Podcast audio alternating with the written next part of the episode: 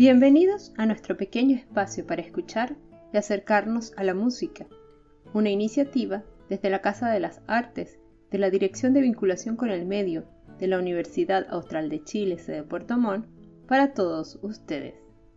El compositor finés Jean Sibelius escribió en 1903 seis piezas para el drama Cuolema, Muerte, de Harvey Jarnefeld, hermano de su esposa.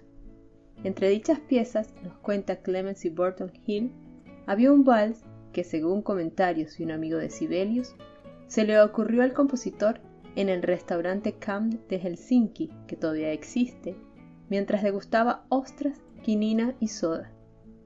Sibelius bebía con gran ánimo, pero aquel día estaba resfriado y prefirió consumir quinina.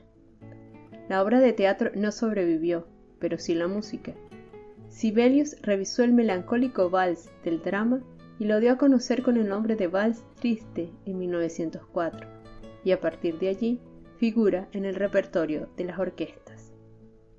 A continuación, Vals Triste de Sibelius, de manos de la Orquesta Filarmónica de Berlín, bajo la batuta de Herbert von Karajan.